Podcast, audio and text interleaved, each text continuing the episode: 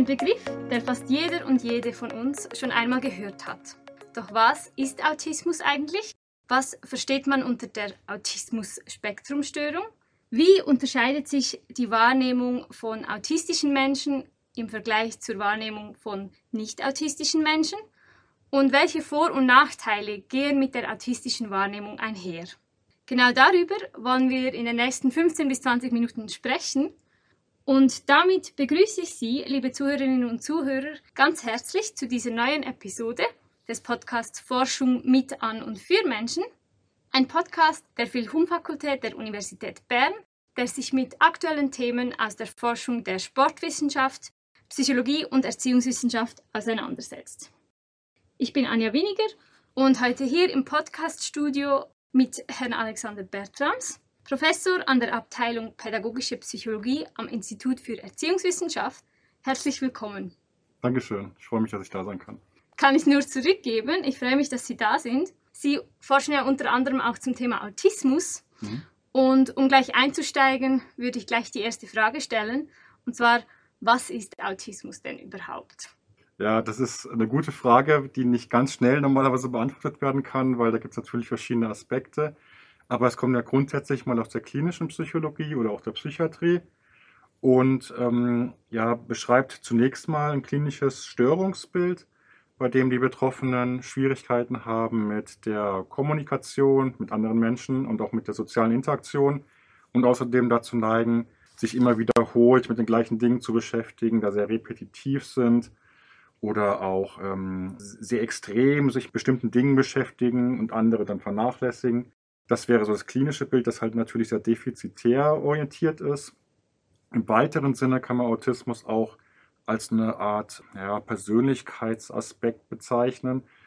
Äh, manche Betroffene, die mögen auch gar nicht so diesen defizitbezogenen Ansatz, sondern die sagen, es gibt klar Schwierigkeiten in manchen Bereichen, aber es gibt vielleicht auch Stärken oder Andersartigkeiten, Besonderheiten einfach.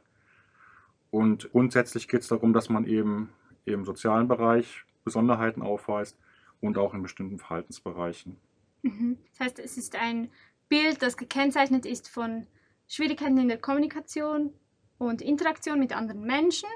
Jetzt aus der klinischen Psychologie eben eher als defizitär beschrieben. Bezogen auf die Wahrnehmung, wie unterscheidet denn sich die Wahrnehmung von eben autistischen Personen im Vergleich zu nicht autistischen Personen?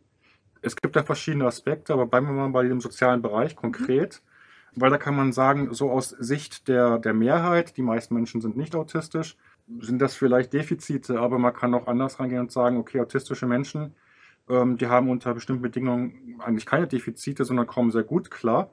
Man hat gefunden, wenn autistische Menschen untereinander kommunizieren, dann funktioniert das eigentlich oft ganz gut. Ja, die Probleme entstehen dann, wenn man zwei unterschiedliche Wahrnehmungen hat vom Gegenüber weil man dann irgendwie, ohne es so richtig zu bemerken, was jetzt der Punkt ist, auch ineinander vorbeireden kann. Mhm. Also bei autistischen Menschen hat man, um jetzt ein Beispiel zu nennen, einfach festgestellt, dass sie oftmals die nonverbalen Signale, die so im Gespräch, wie wir es zum Beispiel jetzt haben, so, so zwischen uns so hin und her gehen, dass die die eigentlich gar nicht gut deuten können oder vielleicht auch gar nicht bemerken. Und dann kann man natürlich zu Missverständnissen kommen. Ja?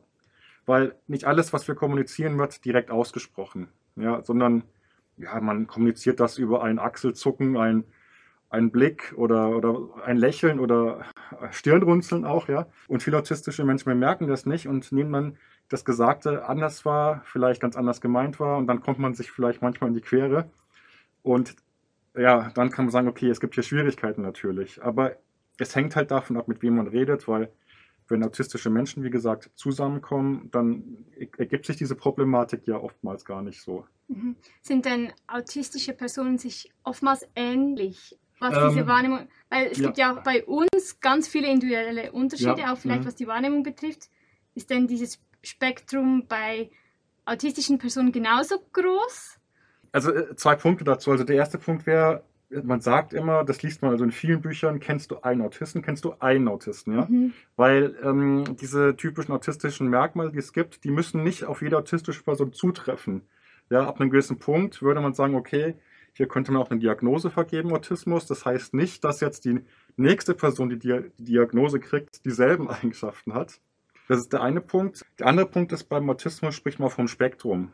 Also klar, äh, alle Menschen sind anders, ja, ist logisch und genauso hat man im Autismus ein Spektrum. Äh, das Spektrum bezieht sich auf die autistischen Eigenschaften. Da gibt es halt auch stärkere Ausprägungen äh, und weniger starke, das ist unterschiedlich.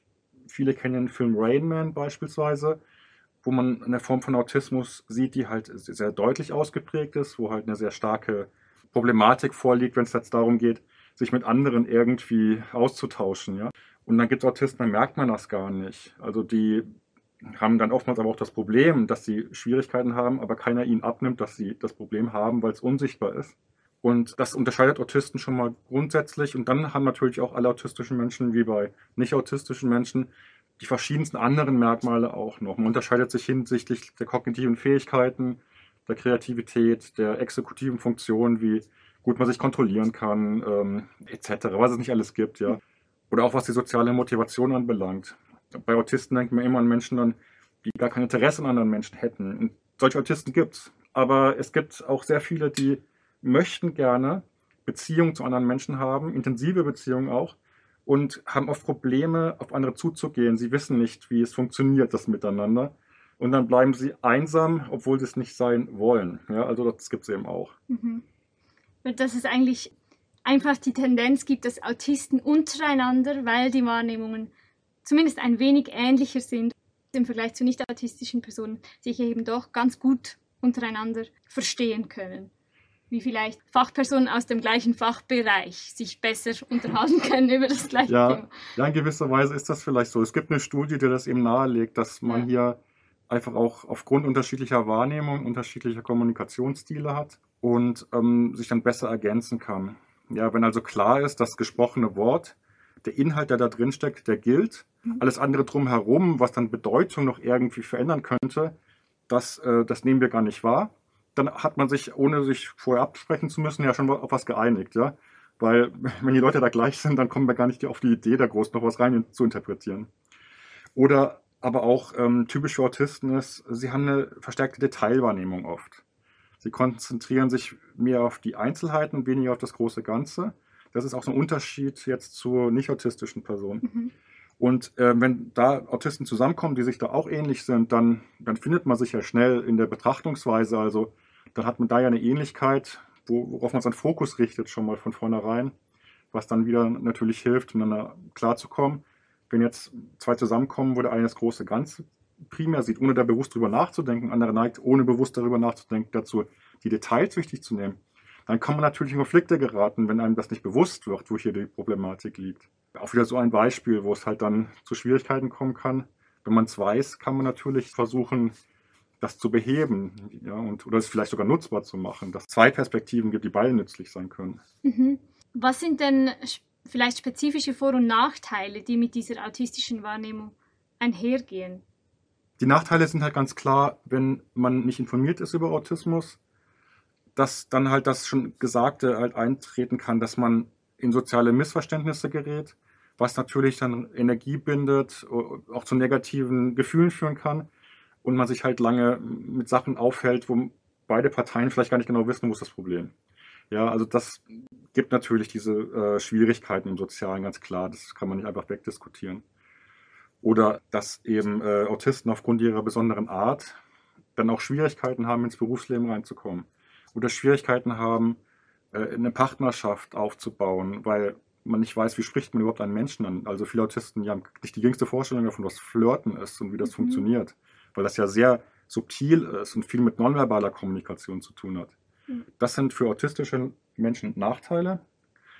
Äh, Vorteile können natürlich je nach Umgebung, in der man sich befindet, äh, so diese besonderen Wahrnehmungen sein. Also es gibt Berufe, da ist eine Detailwahrnehmung sehr von Vorteil. Und es gibt mittlerweile Firmen, die gezielt äh, autistische Menschen suchen, um die für bestimmte Aufgaben einzusetzen, weil sie im Schnitt wahrscheinlich etwas besser sogar sind als nicht autistische Menschen. Also so im IT-Bereich zum Beispiel. SAP macht das oder Auticon, weil sie halt denken, okay, zum Beispiel äh, so einem Programmierungscode, wenn da ein Fehler drin ist, den findet eher so ein detailorientierter Autist als Nicht-Autist. Mhm. Und das ist natürlich ein Vorteil. Oder auch dieses, dass Autisten sich halt oftmals sehr stark auf ein sehr spezifisches Interesse konzentrieren, einen Megafokus drauf haben. Das kann natürlich ein Vorteil sein, wenn man einfach einen Experten für was Bestimmtes braucht.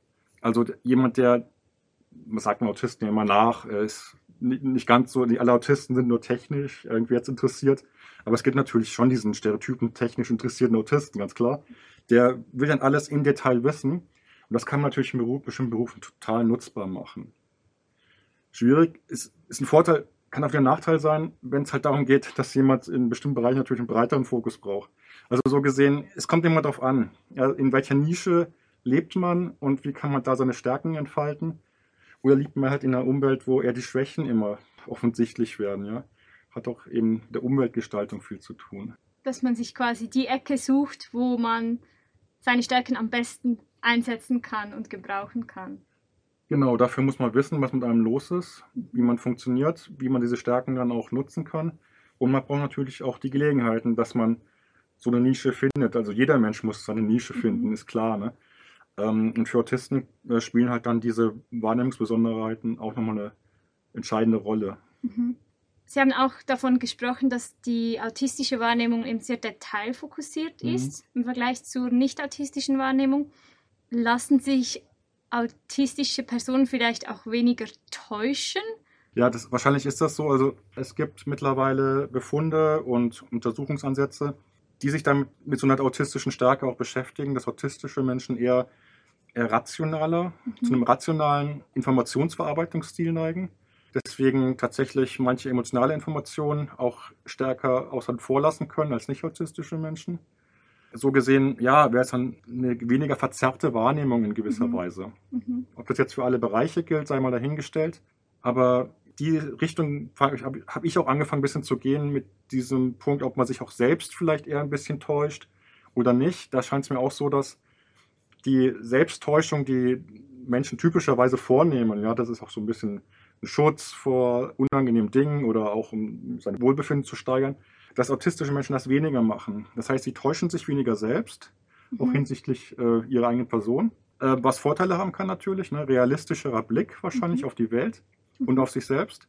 Auf der anderen Seite aber halt ähm, dieser Vorteil des Selbsttäuschens, dass man ja sich wohler fühlt eigentlich, ja, mhm. manchmal, der fällt dann vielleicht auch einfach weg. Da braucht es noch mehr Forschung zu, ganz klar, aber erste Befunde gehen so in die Richtung, dass da was dran sein kann. Mhm sehr spannend. Ja, wir haben jetzt von Vorteilen und Nachteilen gesprochen und dass eben autistische Menschen auch ihre Nische finden müssen und die Sicht auf Autismus gar nicht so defizitär geprägt sein muss, wie sie jetzt aus dem klinischen stammt quasi. Vielleicht so als Tipp für die Zuhörerinnen und Zuhörer, was wäre ein guter Tipp im Umgang mit autistischen Menschen? Sie haben vorhin gesagt, wenn man informiert ist, dann kann man vielleicht dann besser äh, damit umgehen oder eben auch das Unterstützen, dass die gegenseitige Kommunikation vielleicht einfach gestaltet werden kann. Also, wie gesagt, jeder Autist ist natürlich anders und es gibt sicherlich eine Menge autistische Menschen, die auch viel Unterstützung brauchen. Mhm. Aber es gibt eben auch die, ähm, denen merkt man das nicht gleich an.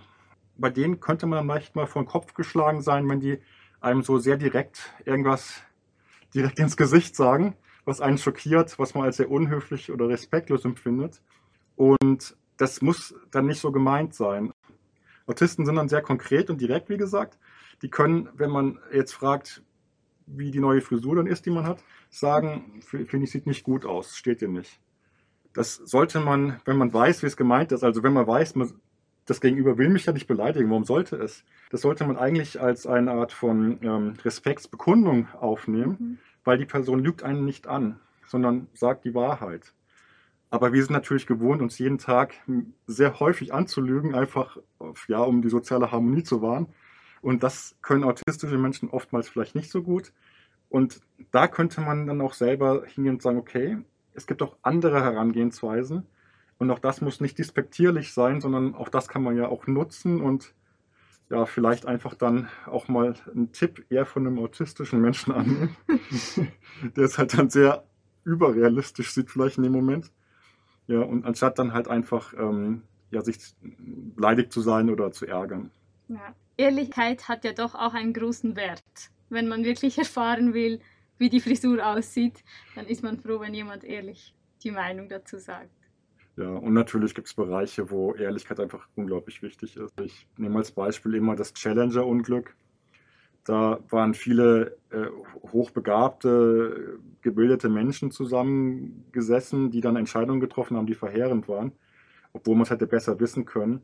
Und vielleicht sind an solchen Stellen Autisten gut untergebracht, die halt einfach sich nicht von irgendwelchen politischen Druck oder sozialen Druck beeinflussen lassen, sondern einfach wirklich sagen, so und so schaut es aus, so und so ist das Risiko, sollte man nicht tun. Ja, da ist dann halt auch einfach die blanke Wahrheit manchmal besser, als irgendwie auf Dinge einzugehen, auf Erwartungen anderer, die man da irgendwie sich vorstellt. Mhm. Genau. Ja, gut. Ich denke, wir haben das gut abgerundet. Also vielleicht abschließend die autistische Wahrnehmung ist zu unterscheiden von der nicht-autistischen Wahrnehmung und die geht mit verschiedenen Vor- und Nachteilen einher, die vielleicht auch eher je nach Kontext als Vor- oder eben als Nachteile agieren. Zum Beispiel die Detailwahrnehmung, der ähm, starke Fokus auf etwas Bestimmtes oder eben die Schwierigkeiten in der Kommunikation, vor allem auch mit Menschen, die eben nicht autistisch sind. Aber trotzdem ist es ja so, dass diese Stärken auch genutzt werden können und eben auch von Vorteil ist, wenn jemand besonders ehrlich ist und das in jeder Situation. Ich bedanke mich herzlich für das Interview, Herr Bertams. Ja, danke von meiner Seite. Ich hoffe, die Episode hat auch Ihnen, liebe Zuhörerinnen und Zuhörer, gefallen und freue mich, wenn Sie auch nächstes Mal wieder einschalten. Bis dahin wünsche ich Ihnen alles Gute, bleiben Sie gesund und bis zum nächsten Mal.